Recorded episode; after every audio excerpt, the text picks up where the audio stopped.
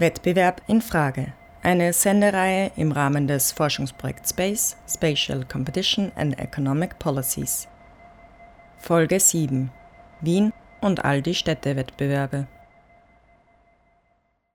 Städtewettbewerbe in den letzten beiden Jahrzehnten haben eine zunehmend größere Rolle gespielt und eben auch medial eine zunehmend größere Rolle gespielt. Und zwar in sehr vielen unterschiedlichen Kontexten und in Bezug auf sehr viele unterschiedliche Formen von Wettbewerb und insbesondere auch Rankings. Einmal positioniert sich Wien eigentlich als Kulturstadt, einmal als Wissensstadt, einmal als Stadt der Medizin oder Stadt der Infrastruktur und so weiter, Stadt der Technologie. Also man versucht alle verschiedenen möglichen Labels für sich zu claimen. Wien liegt in vielen Studien und Rankings in den Bereichen Infrastruktur, Wohnen, Innovation und Kultur im Spitzenfeld, ist auf der Webseite der Stadt Wien unter dem Punkt Wien im weltweiten Vergleich zu lesen. Darauf folgt eine Auflistung der unterschiedlichen Rankings und auch gleich eine Erklärung, warum Wien so erfolgreich ist. Die Erfolgsrezepte auf der stadteigenen Webseite lauten Lebensqualität und Ansehen, Wirtschaft und Innovation, Kultur und Tourismus, Wissenschaft und Universitäten. Viele Bereiche und viele Rankings. Um das Thema Städtewettbewerbe geht es in der heutigen Sendung von Wettbewerb in Frage. Lisa Buchner spricht mit Susanna Acevedo und Georg Wolfmeier über Wien inmitten von Rankings und Wettbewerben. Kapitel 1 Der Städtewettbewerb Singular, die Städtewettbewerbe Plural. Wien hat sehr gute Positionen in unterschiedlichen Rankings und wirbt auch selbst stark mit diesen unterschiedlichen guten Positionen, zum Beispiel auf der eigenen Webseite und in allen möglichen Broschüren. Georg Wolfmeier arbeitet am Institut für Europäische Ethnologie der Universität Wien und ist Teil des Leitungsteams im Forschungsprojekt Space.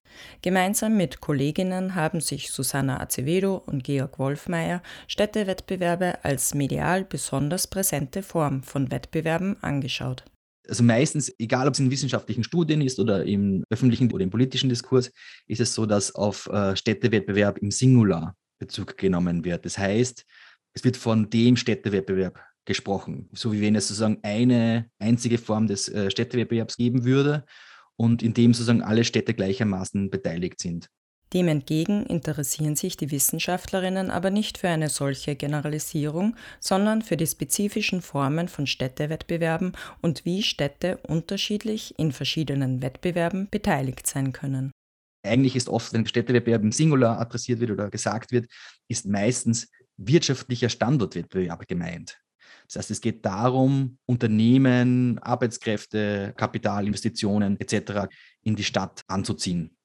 Aus gegenwärtiger Perspektive ist es aber so, dass auf jeden Fall die Stadt Wien und auch sehr viele andere Städte der Welt in ganz unterschiedliche Städtewettbewerbe involviert sind. Da ist der Standardwettbewerb sozusagen nur ein Teil davon, aber es gibt zum Beispiel sehr viele unterschiedliche Städte-Rankings, in denen Städte versuchen, sich zu positionieren. Eben auch in Bezug auf ganz unterschiedliche Dinge, die dabei gemessen werden, alle möglichen Aspekte, die irgendwie Städte ausmachen können. Eine genauere Analyse, in welchen Momenten, in Bezug auf welche Aspekte und wie von Städtewettbewerb bzw. Wettbewerben gesprochen wird, entspringt dabei einer konstruktivistischen Perspektive. Georg Wolfmeier. Wir gehen nicht davon aus, dass Relationen zwischen sozialen Entitäten, in diesem Fall eben Städte, wettbewerblich organisiert sind, sondern dass es ganz unterschiedliche Formen von Relationen zwischen Städten geben kann und dass die kompetitive Form sozusagen nur eine spezifische davon ist, die auch auf bestimmte Art und Weise konstruiert werden muss, um überhaupt zu bestehen. Das betrifft diesen Aspekt, dass Wettbewerb grundsätzlich mal organisiert werden muss und dass man die Städte ranken muss. Ein anderer Aspekt ist, dass es eine Art von knappes Gut gibt, das überhaupt erstrebenswert ist. Bei Städte-Rankings und generell bei Rankings sind das also diese Top-Platzierungen. Ein Aspekt ist aber auch noch, dass auch die konkurrierenden Parteien konstruiert werden müssen. Also die müssen sich auf gewisse Art und Weise sich selbst als Konkurrentinnen verstehen und die jeweils anderen auch als Konkurrentinnen verstehen, um diesen Wettbewerb dann tatsächlich auch Realität werden zu lassen. Kapitel 2 Städtewettbewerbe, Competition Imaginary und die unternehmerische Stadt. Wenn es darum geht, die Konstruiertheit von Wettbewerb zu untersuchen, ist ein Aspekt davon, wie wird Wettbewerb vorgestellt, imaginiert, wie wird Wettbewerb erzählt, diskursiv gerahmt. Hierzu haben sich die Wissenschaftlerinnen die Stadtentwicklungspläne kurz STEPS der Stadt Wien angeschaut. In diesen werden die generelle Ausrichtung und Schwerpunkte der Stadtentwicklung und Planung für die nächsten Jahre, wohlgemerkt nicht rechtlich bindend, festgelegt. Erarbeitet und herausgegeben werden die Steps von der MA 18, der Wiener Magistratsabteilung für Stadtentwicklung und Stadtplanung, in Zusammenarbeit mit unterschiedlichen Interessensgruppen der Stadt und der Zivilbevölkerung. Vor dem aktuellen Step 25 aus dem Jahr 2014 erschienen drei weitere, jeweils im Abstand von circa zehn Jahren. Der Step 05, der Step 95 und der Step 84. Georg Wolfmeier uns hat interessiert, wie in diesen Steps auf unterschiedliche Wettbewerbsformate Bezug genommen wird. Gleichzeitig ist es eben aber auch genau in den Steps so, dass sehr oft von Städtewettbewerben Singular gesprochen wird. Und es gibt dann zum Beispiel so Aussagen wie, Wien befindet sich in einem internationalen Städtewettbewerb, aber ohne genauer zu definieren, um welche Form von Wettbewerb geht es hier eigentlich. Das ist vor allem deswegen auch kritisierbar, weil damit ja immer so leicht impliziert wird, wie wenn Städtewettbewerbe gegeben wären. Diese Wahrheit in der Aussage wenn man das nicht sozusagen an konkreten Wettbewerben festmacht, ist implizit gesagt, dass kompetitive Relationen der Standard wären. Bei der Analyse der Steps, um herauszufinden, wie Wien Wettbewerb imaginiert und sich darin selbst positioniert, haben Georg Wolfmeier, Susanna Acevedo und ihre Kolleginnen den Begriff des Competition Imaginary verwendet. Das ist eine Adaption eines Begriffs von Bob Jessop, nämlich des Economic Imaginary, mit dem er diesen imaginären, bedeutungstragenden Anteil von Ökonomie bezeichnet. Also, dass Ökonomie und Wirtschaft eben nicht nur materielle Prozesse sind, sondern eben auch diskursive Prozesse und Ökonomie in bestimmten Bedeutungen aufgeladen ist. Und das Gleiche gilt aus unserer Perspektive eben auch für Wettbewerb und für Relationen zwischen Städten. Und das Resultat, wenn man die Relationen zu anderen Städten in erster Linie als wettbewerblich versteht, impliziert, dass man selbst auch wettbewerblich handeln muss, um in diesen Wettbewerben zu bestehen. Das heißt, die Stadtpolitik an kompetitiver Logik ausrichtend. So gehen mit den Vorstellungen von der wettbewerblichen Beziehung zu anderen Städten also auch ganz konkrete materielle Aspekte und Maßnahmen einher. Diese Stadtpolitiken können zum Teil auch sehr gewaltvoll sein. Also Städte, die ihre Wettbewerbsfähigkeit steigern wollen, zielen halt nur auf bestimmte Bevölkerungsgruppen, bestimmte Aspekte sozialen Lebens ab. Und die Aspekte, die sozusagen nicht wettbewerbsfähig sind, werden dann oft vernachlässigt oder gar versteckt. Klassisches Beispiel, wenn es darum geht, Städtewettbewerb um Tourismus, dann werden Touristinnen adressiert und in erster Linie Touristinnen, die viel Geld ausgeben und werden dann jene Teile der Stadt, jene Aspekte der Stadt gefördert, die möglichst viele Touristinnen anlocken. Also zum Beispiel in Wien die Karlsplatz-Passage, die früher recht bekannt war als Drogenumschlagsort und auch als Ort, wo Drogenabhängige sein können. Und die hat sich im letzten Jahrzehnt eigentlich sehr stark gewandelt von dieser alten Nutzung hin zu einer touristischen Nutzung und verbreitet damit auch ein ganz anderes Bild der Stadt, adressiert ganz andere Bevölkerungsteile, spricht eine andere ästhetische Sprache. Damit kommen oft auch Sicherheitspolitiken nochmal rein. Also wie wird dann so ein Ort wie die Karlsplatz-Passage überwacht? Wer hat da Zugang? Wer darf da sitzen? Daran sieht man, wie dann gewisse Stadtpolitiken eine Stadt wettbewerbsfähig machen wollen. Ein Begriff, der dabei in den letzten Jahrzehnten in der Forschung zu Städtewettbewerben zentral war, ist jener der unternehmerischen Stadt. Es gibt auch ein bisschen unterschiedliche Auslegungen davon dem Begriff. Also ein Aspekt ist sicher diese Ausrichtung von Städten und von Stadtpolitik an solchen Wettbewerbslogiken. In erster Linie oft gemein in wirtschaftlichen Standardwettbewerben. Gleichzeitig ein anderer Aspekt, der mit der unternehmerischen Stadt gefasst wird, ist aber auch, dass die Stadt selbst sich stärker als Unternehmen versteht.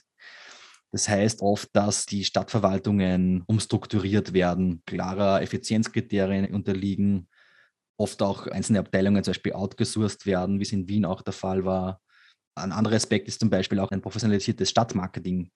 Wien war das letzte große Thema, dass Wien ja zum Beispiel eine eigene Schrift hat, die ja sehr aufwendig entwickelt wurde und die sagen den Charakter Wiens transportieren sollen, also ein Branding der Stadt über die Schrift. Also das gehört auch dazu zu einer unternehmerischen Stadtausrichtung generell, dass die Stadt sich stärker selbst vermarktet.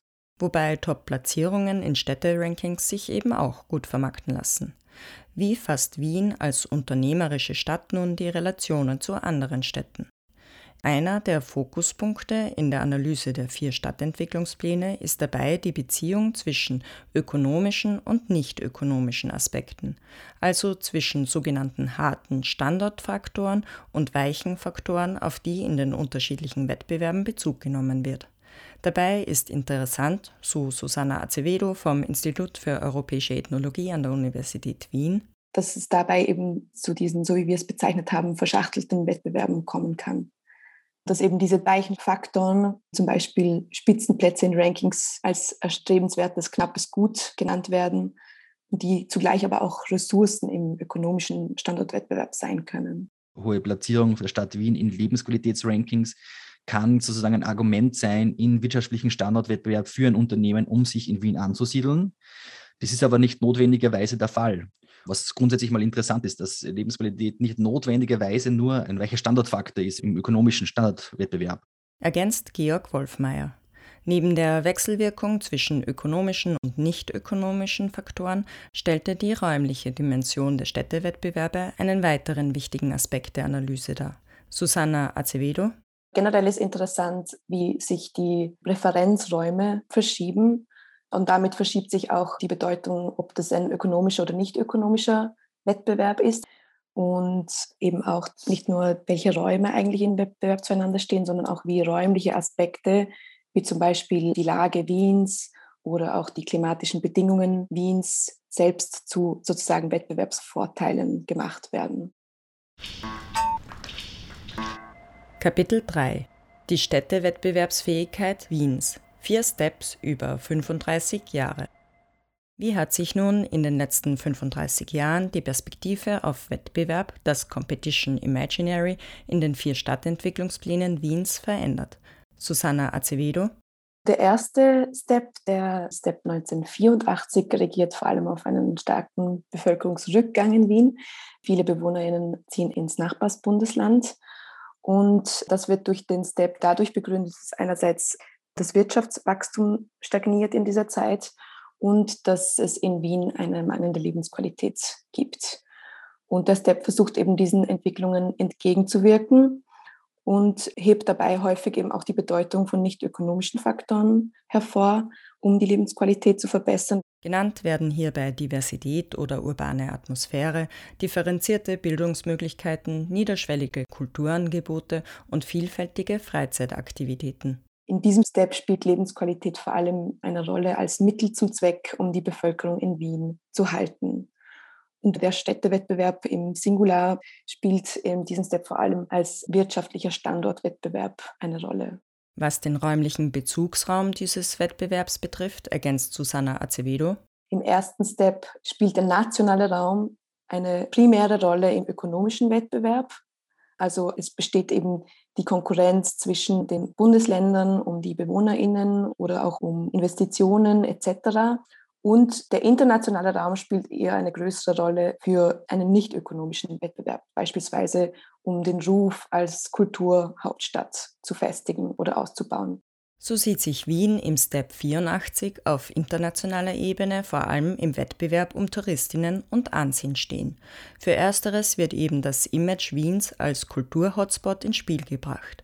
Hinsichtlich des Wettbewerbs um internationales politisches Ansehen positioniert sich die Stadt hingegen als geopolitischer Vermittler zwischen Ost und West, als Ort internationaler Begegnung. Diese beiden Aspekte sind durchwegs relevant für die ökonomische Bedeutung Wiens im internationalen Vergleich. Dennoch werden sie im Stadtentwicklungsplan 84 vor allem aber in Zusammenhang mit dem Wettbewerb um internationale Anerkennung und Aufmerksamkeit angesprochen. Das verändert sich, dass in den neueren Steps oder sogar dann schon ab dem nächsten Step, ab dem 94er, der internationale Raum der primäre Bezugsraum für ökonomischen Wettbewerb wird und der nationale Raum dann eher dann als Kooperationsraum gesehen wird in diesem größeren internationalen Raum. Zitat Step 94 Berlin, München, Budapest oder Prag und nicht Mödling, Eisenstadt oder Vösendorf werden die Konkurrenten Wiens im Städtewettbewerb der nächsten Dekade sein. Zitat Ende. Denn der Step 94 ist geprägt einerseits von der Herausforderung eines nun starken Bevölkerungszuwachses, auf den mit groß angelegten sozialen Wohnbauprogrammen reagiert werden soll, andererseits von sich verändernden geopolitischen Bedingungen.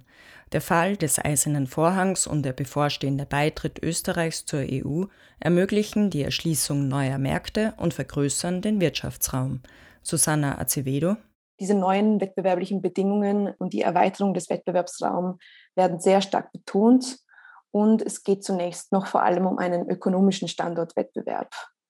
Das spiegelt sich wieder eben auch in der Bedeutung von Lebensqualität, die in diesem Step vor allem eine Rolle als Wettbewerbsvorteil in ökonomischen Wettbewerben spielt. Um Wirtschaftswachstum und eine gute Position im internationalen Standortwettbewerb zu generieren, benötige es unternehmensfreundliche Rahmenbedingungen. Hierbei nennt der Step 94 neben Infrastruktur, Transportwegen sowie Wissen und qualifizierte Arbeitskräfte eben auch Lebensqualität. Vielfältige Freizeitmöglichkeiten, Kultur, Sicherheit, leistbarer Wohnraum und Natur zählt der Stadtentwicklungsplan als Wettbewerbsvorteile Wiens auf. Zitat Step 94 die Stadt der Zukunft wird zusehend an ihren weichen Standortfaktoren gemessen, zu denen auch die landschaftliche Qualität und die Grünflächenversorgung gehören. Zitat Ende. Eine Perspektive, die sich im dritten Stadtentwicklungsplan zehn Jahre später, dem Step 05, noch verstärkt, erklärt Susanna Acevedo. Im Step 2005 ist schon ein sehr selbstbewusster Ton zu verzeichnen, vor allem auch im Vergleich zum ersten Step. Wien positioniert sich da sehr selbstbewusst als Stadt mit einer sehr hohen Lebensqualität.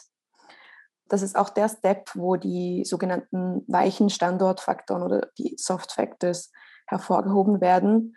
Was aber eben für uns besonders interessant dabei ist, ist, dass diese weichen Standortfaktoren oder Soft Factors eben nicht nur als Qualitäten für einen ökonomischen Standortwettbewerb gesehen werden, was sich wiederum am Beispiel der Lebensqualität sehr gut zeigen lässt, dass die auch als wichtig für das Wohl der Bewohner und Bewohnerinnen als Selbstzweck betont wird. Generell wird im Step 05, so Susanna Acevedo, für die Auslegung der Entwicklungs- und Planungsmaßnahmen sehr stark auf die EU-Osterweiterung Bezug genommen, die auch als Chance oder vor allem als Chance wahrgenommen wird, um sich als Metropole im südlichen Zentrum Europas zu positionieren. Dabei stellen der bzw. die Wettbewerbe auch neue Bezugsräume jenseits nationaler Grenzen her. Die räumliche Konstruktion von Wettbewerberinnen wird damit deutlich. Im Step 05 kommt beispielsweise oft die Centrop-Initiative vor. Ein Zusammenschluss zwischen der Ostregion Wien, Niederösterreich und Burgenland und mehreren Regionen Ungarns, der Slowakei und Tschechiens. So ein transnationaler Wirtschaftsballungsraum auf den sehr stark Bezug genommen wird und dem Wien sich positionieren soll als eben ähm, Metropole. Damit hat sich die räumliche Dimension des Wettbewerbs von der anfänglichen Konkurrenz Wiens mit dessen unmittelbarem Umland über die Kooperation im nationalen Kontext bis hin zur transnationalen Kooperation von Regionen entwickelt die Nutzung von Labels und örtlichen oder regionalen Marken, wie beispielsweise die Stadtregion Plus für Wien und Teile Niederösterreichs und Burgenlands, hat sich ebenso intensiviert. Also neue Räume, die dann eigentlich auch so symbolisch, aber eben nicht nur symbolisch hergestellt werden, sondern eben auch eben zum Ziel von stadtplanerischen Maßnahmen werden können. Der vierte und aktuelle Step erschien schließlich 2014 im Kontext der drängenden Folgen der Finanz- und Wirtschaftskrise. Die daraus resultierenden wirtschaftlichen Herausforderungen, insbesondere im Hinblick auf den sozialen Wohnbau, stellen einen Fokus der Planungsmaßnahmen dar. Dabei wird aber der bereits im dritten Stadtentwicklungsplan präsente selbstbewusste Ton fortgeführt, sowie die Erwähnung von Städterankings häufiger. Susanna Acevedo im letzten Step, der wird programmatisch Step 2025 genannt, da er einen sehr zukunftsweisenden Blick auf Wien werfen möchte, verweist die Stadtverwaltung aber auch immer wieder sehr stark auf die internationale Spitzenposition Wiens als Stadt mit der besten Lebensqualität seit 2009 und auf das stabile Bevölkerungswachstum. Und das wird als Ergebnis einer erfolgreichen Stadtentwicklung und Stadtplanung geframed. Und es ist auch der dezentralisierteste Step. Das heißt, dass beispielsweise raumplanerische Maßnahmen oder Strategien ausgelagert worden sind Es ist die erhöhte Bedeutung von Private-Public Partnerships zu beobachten und die Zusammenarbeit von politischen Entscheidungsträger und Entscheidungsträgerinnen mit Interessensgruppen aus anderen gesellschaftlichen Bereichen. Und besonders auffallend war die Veränderung der Gestaltung, die sich sehr stark von den vorherigen Steps unterscheidet und sich halt mehr als eine leicht konsumierbare Broschüre liest mit sehr vielen Grafiken und Fotografieren und eigentlich keine Abbildung mehr von der Karte Wiens oder von dieser Top-Down-Perspektive. Vor allem wird im aktuellen Step 25 auch einer Pluralität von Wettbewerben und einer Diversifizierung der Wettbewerbsziele Rechnung getragen. Zitat Step 25 nicht zufällig befindet sich Wien in einer Reihe von internationalen Rankings im Spitzenfeld. Wien wird als Stadt wahrgenommen, die nicht nur in ein oder zwei Bereichen führend ist, sondern als Gesamtpaket hervorragende Qualitäten aufweist. Zitat Ende. Dementsprechend ist weiters zu lesen, Zitat Step 25, die UNO erklärte Wien kürzlich zur wohlhabendsten Stadt der Welt, da sie nicht nur in Sachen Infrastruktur und Produktivität punktet, sondern auch bei Nachhaltigkeit und Verteilungsgerechtigkeit. Vor allem im Bereich Wohnen ist Wien trotz aktuell steigender Preise im privaten Wohnungsmarkt eine der leistbarsten Städte Europas. Zitat Ende.